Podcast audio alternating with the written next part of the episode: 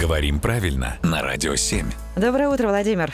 Доброе утро. Владимир, доброе утро. Вопрос от нашего слушателя Сергея. Что означает слово «так рьяно»? Ну, в смысле, видимо, рьяно здесь интересуется. Ну да, интересно, что вопрос этот озвучиваешь ты, Юрий Гурьянов. Сейчас мы будем наблюдать. Ах, вот тут какой тонкий ход.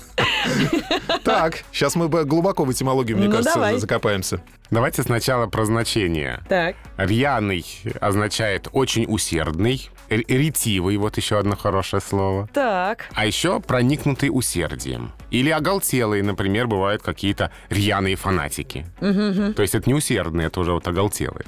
Откуда все это происходит? Интересное словечко, оно, в общем-то, связано с глаголом «ринуть», «ринуться». Знакомый глагол «ринуться», да, то есть «побежать», например.